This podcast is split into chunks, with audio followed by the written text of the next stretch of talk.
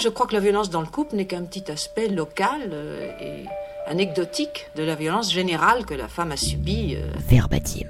à travers toute l'histoire. En novembre 1976, Benoît de Groux était l'invité de l'émission Parti pris sur France Culture. Journaliste, autrice et militante féministe, elle y parle de la violence dans le couple. Un thème mis en lumière par la sortie de Fais moins de bruit, les voisins vont entendre, dont elle fait la préface. Sur QCM Radio. Ne vous y trompez pas. Benoît de Groult ne minimise pas la souffrance des victimes de violences conjugales. Au contraire, elle dévoile au grand jour un fait révoltant.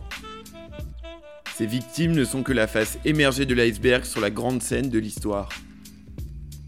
Des 9000 sorcières tuées en Europe, en passant par les thèses freudiennes sur la féminité ou encore les mutilations génitales, les femmes ont été mises de côté dans des sociétés où les hommes ont souvent dominé.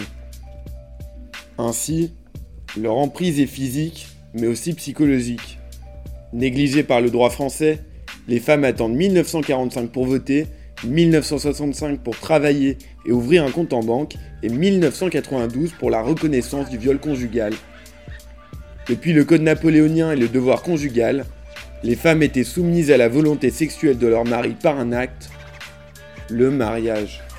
Verbatim. Si les digues psychologiques cèdent une par une, les violences faites aux femmes continuent. Malgré MeToo, malgré la prévention, malgré les collèges féminicides, les violences physiques et morales ne s'arrêtent pas. En 2019, 149 femmes sont tombées sous les coups de leur conjoint ou ex-conjoint et le confinement n'a rien arrangé. Les signalements de violences conjugales ont doublé pendant la période. Les associations féministes réclament toujours un milliard pour protéger les femmes, et malgré les années qui nous séparent de 1976, les paroles de Benoît Groult ne seront pas restées vaines. Sur QCM Radio.